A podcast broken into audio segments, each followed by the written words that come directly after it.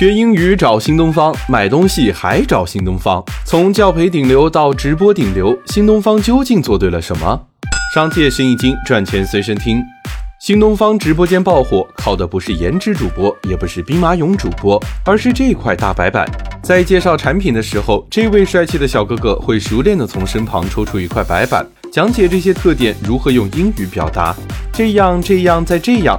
你感觉新东方转型了，好像又没完全转。一时间，我竟不知道自己是该下单，还是该拿出小本子记笔记。直播电商说到底还是流量成转化的生意。